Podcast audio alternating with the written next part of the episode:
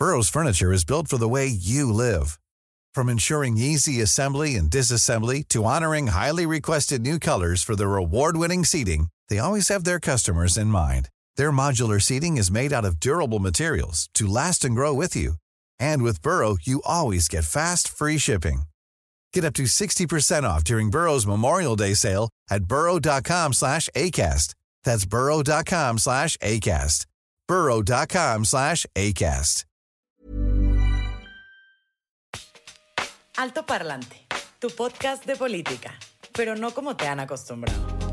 Aquí te decimos las cosas como son. Te ayudamos a saber y entender todo lo que está pasando allá afuera. Nuestro reto, hacerlo simple, claro y en unos cuantos minutos. El tuyo, hablarlo más fuerte que nunca. Al micrófono Pablo Marín y Arturo Aramburu. Y te estaremos acompañando todos los lunes y jueves, a menos que nos censuren. Comenzamos. Bienvenidos a un episodio más de Altoparlante, tu podcast favorito de política. Qué gustazo estar de nuevo contigo. Hoy, lunes 9 de noviembre del 2020, acompañándote como todos los lunes y todos los jueves.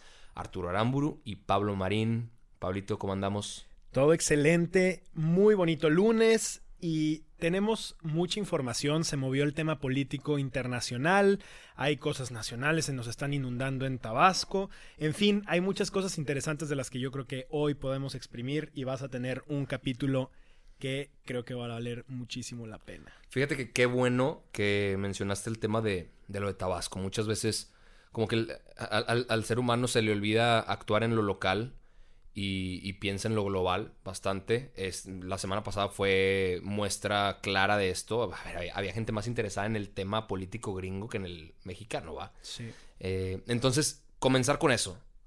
Tabasco y Villahermosa, la capital, tuvieron noches de terror. Eh, después de que el río Grijalva se desbordó, tuvo dos filtraciones por el subsuelo, ha, ha, llovido muchísimo en Tabasco y ahorita la gente sí necesita nuestro apoyo.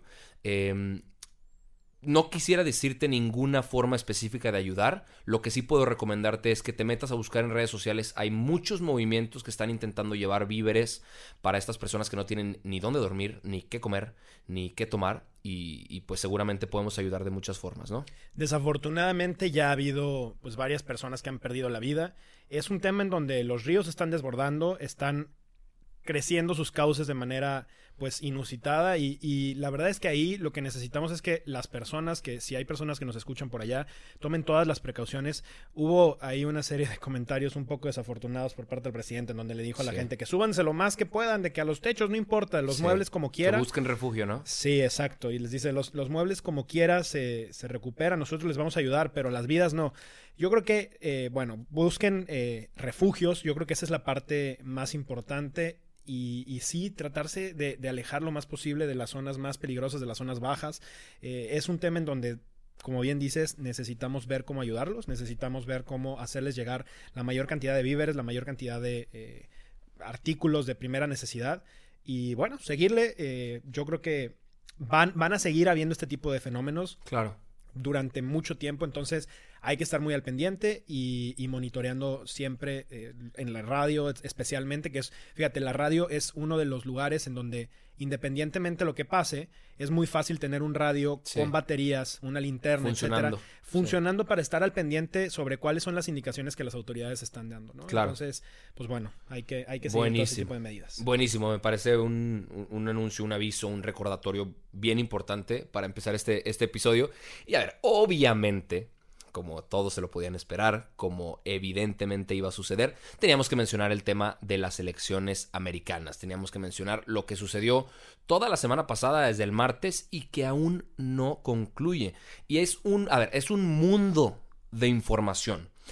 Puede abordarse desde muchísimas perspectivas. En altoparlante decidimos las nuestras, decidimos qué temas van a tratar. Te recomendamos que, a ver, al ser un tema tan cabrón como este, te informes de, de distintas fuentes. Aquí claro. no te vamos a poder mencionar en 25 minutos todo lo que ha pasado, pero sí información muy relevante que para nosotros es importante que sepas para que en la mesa puedas discutir con argumentos. El último que nos quedamos, en el último capítulo, bueno, explicábamos un poquito cómo funcionaba el colegio electoral, cómo es que iban a ser las elecciones. Eh, y la verdad es que, a ver, lejos de todo este relajo, la semana pasada estuvimos esperando cómo iban a estar los famosísimos 270 votos, hacia dónde se iban a inclinar.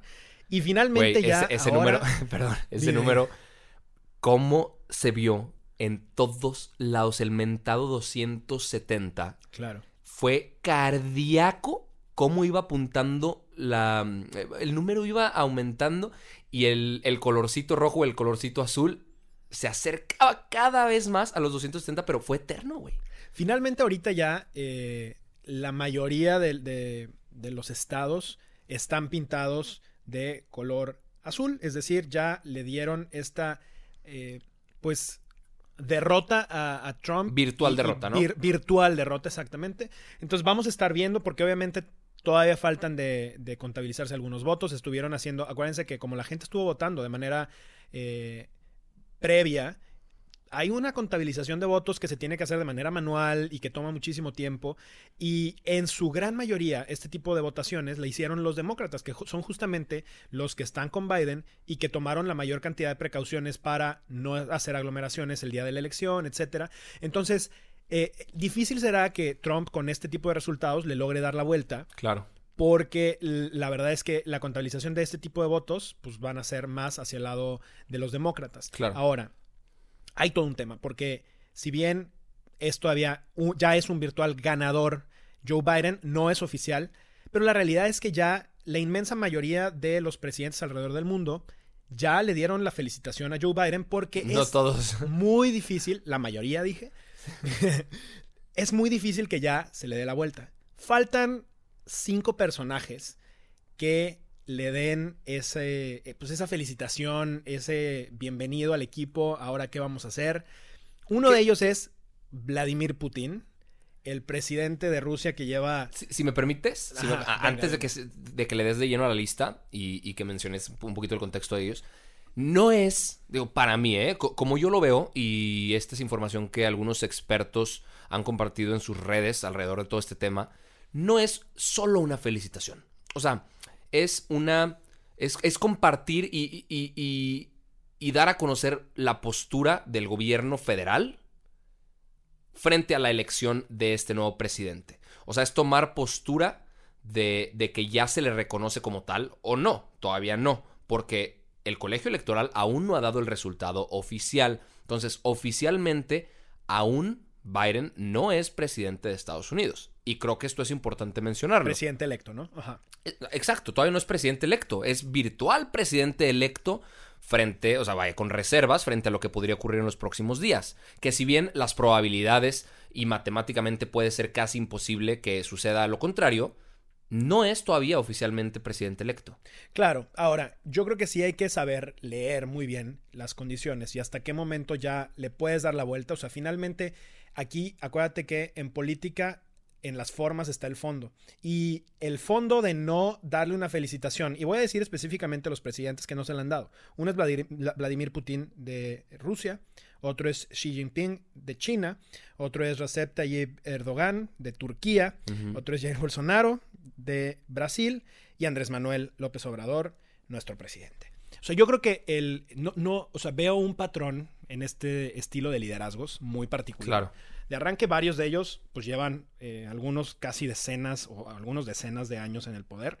Otros eh, llegaron de maneras sumamente populistas. eh, Y todos son a los que peor les está yendo con el, con el coronavirus. ¿eh? y- Digo, y- ah, bueno, ahí Rusia se salva un poquito, pero... Y, y, bueno, porque además Rusia creo que oculta muchos datos en, en ese tipo de cosas y ha habido ya varios, varios artículos en donde dicen que pues, Rusia no está dando la información correcta. Ahora, creo que en todos ellos, y quisiera sumar a Trump en, en la lista de personajes de los que vamos a hablar, creo que hay un estilo muy parecido. O sea, al final estamos Claro. hablando de populistas que lo que han buscado es, incluso con la pandemia, tratar de lucrar políticamente y tratar de utilizarla no no usando cubrebocas, dando eh, señales contrarias y de alguna manera tratar de sa- sacar raja política alrededor de esto. A mí me parece súper preocupante y no tanto porque, o sea, el- la gente alrededor de Andrés Manuel y de Morena están diciendo, no, no, no, pero es que Andrés Manuel es un estadista que respeta la soberanía de otros países y por eso no se pronuncia. Perdón, pero no hizo eso con Bolivia cuando todavía no se lo daban a Evo Morales eh, y, y- y otros decían, es que mira, se fue a, a, Tabasco y estaba atendiendo el tema. Es que no quiere decir que el presidente tenga que hacer todo un montaje escenográfico para darle la felicitación. Es que lo puede hacer con un tuit mientras está en el helicóptero, que por cierto se fue en helicóptero y le dijo a la gente en, en, en Tabasco que él los iba a ver desde arriba en el helicóptero. Muy mal, muy desafortunado el comentario. Pero, o sea, la, felicitación es meramente un acto en el que la diplomacia nos permitirá tender puentes o construir, de nuevo, un muro entre Estados Unidos y México por el que México va a terminar pagando, porque finalmente el que nosotros estemos dejando a un lado la relación comercial más importante de este país con uno de los futuros presidentes con quien vamos a tener sí o sí que tener una relación estable y, madura, pues a mí me preocupa mucho, ¿no? Sí, Maduro, que por cierto ahí Nicolás Maduro hasta felicitó a Biden, ¿eh? Bueno, y fue de los primeros, o este, sea... Sí, a ver, países inclusive con los que Trump tenía una estrecha relación, el primer ministro de, Inglaterra, Boris Johnson, lo felicitó a Biden, eh, el primer ministro de Israel, que, se veía que tiene una relación súper estrecha con Trump, felicitó a Biden. Es más, hasta el príncipe y el rey de Arabia Saudita, que son cuatachos de, del yerno de Trump, este Kushner, y, y pues de Trump también, ya felicitaron a Biden. En Latinoamérica, Chile, Argentina, Uruguay, Venezuela, mamón. O sea, Venezuela, Nicolás Maduro felicitó a Biden. Cuba, Miguel, eh, Miguel Díaz Canel eh, felicitó a Biden. Aquí, el, México está utilizando el silencio como estrategia de política exterior. Y fíjate, yo, yo he leído del tema que China no se ha querido pronunciar porque les da cierto, cierta incertidumbre que a Trump le quedan dos meses todavía. O sea, esto es importante mencionarlo. Los resultados oficiales se anuncian el, 6 de enero. Claro, y, hasta el 20 de enero toma protesta Biden. Queda un periodo transicional muy importante en el que a este vato, a Donald Trump, se le puede ocurrir hacer lo que sea. Sí, y fíjate, de los nombres que dijimos, fuera de Xi Jinping, que es justamente el, el presidente de China, todos los demás estamos hablando de tipos que son realmente centralistas en su poder. Bueno, incluso Xi Jinping, o sea, claro. Eh, estamos hablando de personas que por su capricho y berrinche pueden hacer y deshacer muchísimas cosas, incluido Trump. Entonces entiendo de alguna manera la mesura, pero creo que para el caso particular de México es, es muy desafortunado y, nos puede traer también cosas, repercusiones importantes. Quizá no, o sea, otra vez, no, no quiere decir que esto vaya a tumbar el Tratado de Libre Comercio que se tiene, el TMEC, etcétera. No, pero creo que en, el fondo sí hay eh, un mensaje que no inicia del todo bien. Totalmente. Y que pues habrá que ir viendo cómo, cómo va evolucionando. Totalmente, que los, los expertos eh, están tendiendo a, analizar de manera positiva el tema. Se, prevé que la relación con Estados Unidos va a mejorar muchísimo, muchísimo desde, que el desde el momento en el que Biden tome la presidencia. Hasta el, hasta el día de hoy van 75 millones de votos para Biden, 71 millones de votos para Donald Trump. Ahora, hay algunos estados que todavía tienen cierto brete, todavía como que todavía no se define la cosa. Eh, Georgia, por ejemplo, ya anunció que van a hacer un recuento de los votos. O sea, hay tan solo 1.500 votos de diferencia y van a hacer el, reconteo. Pensilvania todavía sigue ahí en, la contienda. Eh, Donald Trump y su equipo presentaron demandas en Wisconsin, Michigan y Pensilvania. En Wisconsin y Michigan no, procedieron, ni en Nevada. En Pensilvania sí, para poder tener observadores en, el conteo de los votos. Eh, pero, ¿qué es? qué va a pasar? O sea, ya lo mencionamos rápidamente, pero nada más para que estemos bien atentos y tengamos esto bien claro en la mente. Hasta el próximo mes, ¿no es cierto? Hasta, hasta dentro de dos meses se anuncia el, el, ganador por el colegio electoral. Luego tienen que hacer los, el, conteo de votos nuevamente en la Cámara de Representantes. Y después, el 20 de enero, tomaría posesión. Que aquí si lo permiten como, como un poquito de chisme, se espera que Lady Gaga cante en el, en el Inauguration Day de, Joe Biden. Eh, sí, fíjate que en eso, o sea, es bien impresionante cómo los gringos, hasta de las elecciones, hacen todo un show. Y yo sí, creo que es, es algo muy interesante. No, quiero decir si es bueno o malo, me parece interesante al pueblo pan y circo y definitivamente les están dando mucho de, todo eso. Eh, yo, yo creo que hay que, hay que irle aprendiendo. Algunas personas decían, oye, es que el tema del colegio electoral ya es muy arcaico. Acuérdense que se ha mantenido ese modelo porque eso le permite, sobre todo a los estados chicos, tener algún tipo de representación. Yo sí creo que después de esta elección va a tener que haber cambios, o sea, va a haber eh, algunas cosas eh, que van a venirse a cambiar. Eh, Ocasio, que es una de las eh, senadoras más, pues, más interesantes y, y pesadas en, en, Estados Unidos, ha estado haciendo muchísimo énfasis en eso. Eh, vamos a ver cómo va evolucionando el tema.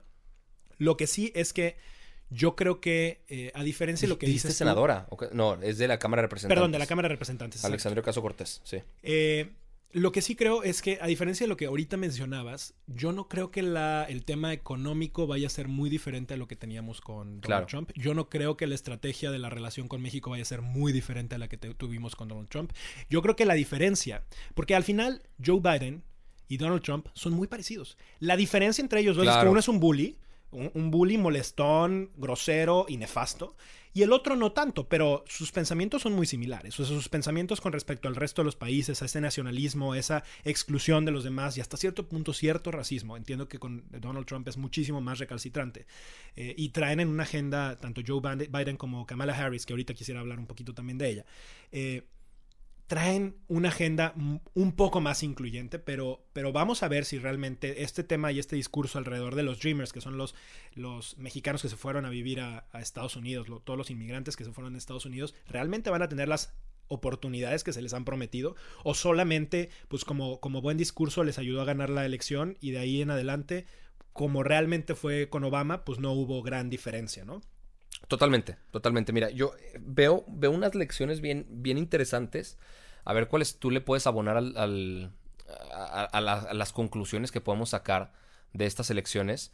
Pero, digo, de entrada, el, el discurso que se echó Biden cuando él se declaró presidente electo Sí, eh, me, me recordó muchísimo a, a- a Barack Obama claro. que dijo que no hay estados rojos ni azules, solo los Estados Unidos de América y demás. Eh, si esta actitud de, de unión puede traducirse en las calles, es una victoria para el país y para la región. Bien cabrón, porque para mí la lección más importante es que Estados Unidos y el planeta entero pareciera estar dividido en dos mitades. Sí. Eh, o sea, vaya, hasta en la manera de votar estaban en desacuerdo, tú lo dijiste. Los demócratas en su mayoría votaron de manera adelantada por correo, los republicanos votaron ese día en las, en las casillas. Y además tú podías ver como en la franja este y la franja oeste estaban los votos especialmente de Sí. los demócratas. Todo el centro, Sí. que es justo las zonas menos habitadas, donde están justo los rednecks, donde están los grupos de, de gringos más gringos, ¿no? Donde tienen menos migración y menos contrastes culturales, justo están donde están apoyando Claro. más a Claro, Trump. de hecho, ahí ese- esa es otra lección que tengo por aquí. O sea, California y Nueva York no son Estados Unidos. O sea, se, se comportan de una manera muy distinta al, al resto del país. Y, y Trump estuvo en la presidencia cuatro años y ahorita tuvo tantos votos porque la gente sí lo apoya. O sea, en, en- hace cuatro años se decía, no, hombre, la, la intervención eh, rusa en las redes sociales Sí. manipuló el voto y demás. A ver, no. La gente no vota mal. La gente vota lo que quiere. La gente vota con lo que se identifica. Y la gente votó por Trump muchísimo en estas elecciones también. Claro. Eh, otra lección que encuentro, no hay que dar absolutamente nada por ganado ni por perdido. Las encuestas no votan.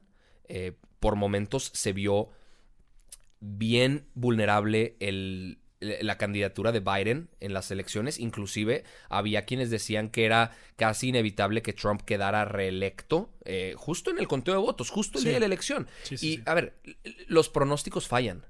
Los pronósticos fallan, pero a la gente le encanta andar viendo Especulando, para dónde- ¿no? ajá, especular alrededor del tema. Y no sucede así. Y la lección más importante que yo encontré es que las minorías ya no votan como bloque. O sea, ya no existe el voto latino, ya no existe el, el voto, negro. Sí. Votan divididos. Sí. O sea, los parámetros de conducta no aplican. están mucho más dispersos, ¿no? Y creo que se tiene que hacer un, un, un zoom mucho más allá, porque hay otro tipo de motivadores más allá que solamente el tema racial, el tema de Claro. género, el tema de... Hay, hay muchísimas otras cosas. ¿no? Claro, inclusive en México. A ver, había gente que apoyaba Claro. a, a Donald Trump, inclusive después de todas las, eh, las alegaciones que hizo y, y Y los la comentarios de insultos que desafortunados realmente insultos hizo a los que hizo en contra de los mexicanos. Y si me dejas agregar una, una lección más que, que, es- que se me hizo importante, el tema económico es el padre de todo lo demás.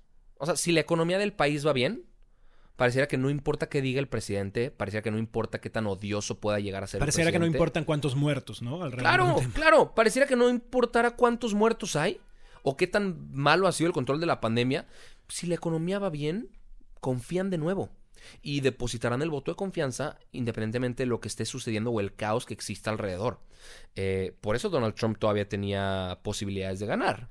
Sí, fíjate que yo, agregando otro aprendizaje dentro de los que tú acabas de mencionar, que a mí me pareció sumamente interesante, es que fue cuando justamente ya, pues vimos que pasó los 270 votos Joe Biden y entonces ambos salen a dar un discurso y Donald Trump, obviamente, si- sigue en su investidura de presidente de Estados Unidos, empieza a dar un discurso y fue muy impresionante porque lo estaban transmitiendo prácticamente todas las televisoras, incluidos CNN y Fox. Fox, acuérdense que es más del ala republicana, o sea, de Trump, y CNN se supone que es más del ala demócrata, o sea, de Joe Biden. Pues mientras lo estaban transmitiendo en vivo, en tiempo real, el discurso de Donald Trump, Donald Trump em- empezó a mentir con las cifras y empezó a decir cosas que no tenían nada que ver. Dentro de esas cosas, pues que él había ganado, que se estaba haciendo un fraude, que se estaba tentando, que etcétera. Muchísimas alegaciones y algo que me pareció sumamente interesante y que me gustaría mencionar y, y que, que no pase por alto es que tanto CNN como Fox bajaron del aire a Donald Sí. Trump y cortaron la transmisión y en ambos casos pusieron leyendas y dijeron lo que el presidente está diciendo es falso, lo que el presidente está diciendo es una mentira y esto nosotros no lo vamos a seguir divulgando. Me parece un aprendizaje muy interesante porque yo quisiera ver que nuestro país, los medios de comunicación, Imagínate, quienes tienen muchísimo poder, se sintieran capaces de en algún momento, cuando el presidente se haya manera de comprobar que está mintiendo, haya manera, se le baje del aire, porque también es que ellos tienen una responsabilidad. Y de alguna manera creo que es bien importante que nosotros dentro de nuestros valores tengamos claro que a los mentirosos no se les puede seguir dando la razón cuando Claro. no la tienen. A los y mentirosos se les trata como mentirosos. y, y, eh, perdón, pero en este caso, un mentiroso en el puesto de un presidente, perdón, pero es casi un delincuente y puede generar, o, sea, cosas terribles. En cuanto Donald Trump estaba diciendo eso, salieron las personas a las calles con armas a amenazar a los demócratas y empezó a haber una revuelta terrible. Creo que la conciencia moral de las televisoras, yo en, en Estados Unidos, al menos por ese acto, que entiendo que pudo haber muchas otras cosas que tal vez no fueron maravillosas, pero en ese acto en particular me pareció sumamente loable, sumamente interesante y, y de aplaudirse, Claro. porque sin duda se iban a echar encima al presidente de Estados Unidos que tiene todo el poder y como bien dices lo va a tener por los próximos dos meses, pero eh, creo que el riesgo que tomaron fue muy acertado. Necesitamos que ese tipo de acciones los ciudadanos nos sentamos capaces, las, las eh, televisoras, las radiodifusoras, todos los medios de comunicación se sientan capaces de tomarlo porque realmente, eh, pues, pues el que un presidente mienta nos puede hacer muchísimo daño, ¿no? Y lo estamos viendo por muchísimos lados y creo que es sobre todo lo que los presidentes populistas han logrado hacer. Te prometo el cielo, el mar y las estrellas, todo, aunque al final no sea capaz de dártelo o aunque te lo, te lo esté prometiendo con una bola de mentiras. Y yo creo que eso le hace muchísimo daño a la gente, pero le hace so- sobre todo daño a las instituciones que se pueden representar, ¿no? Totalmente.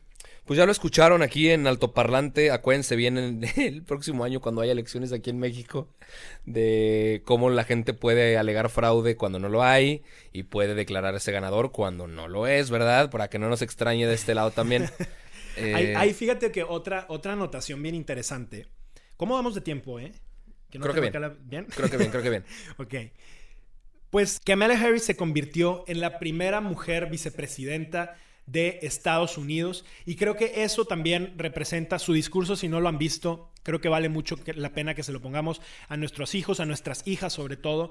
Eh, creo que le da mucha esperanza a una generación que por mucho tiempo creo que la ha perdido o no ha tenido los suficientes ejemplos para ver liderazgos de este tipo. Vamos a ver cómo va siendo. Yo me estoy adelantando y quiero decir, muy probablemente Kamala Harris se, se pueda convertir también en la primera presidenta de Estados Unidos. Eso el tiempo lo dirá y su buen trabajo, si es que lo hace, pues la pondrá en la posición, ¿no? Pero pues creo que el tiempo ahora sí se nos fue. Sí, ya, ya se nos fueron los 25 minutos. Eh, un placer acompañarlos como siempre. En verdad intentamos hablar de lo más relevante alrededor del tema de la elección porque información hay una bestialidad. Eh, hay un mar de, de datos y demás. Pero, pero bueno, espero que esto les pueda dar un poquito de curiosidad para seguir investigando por su parte.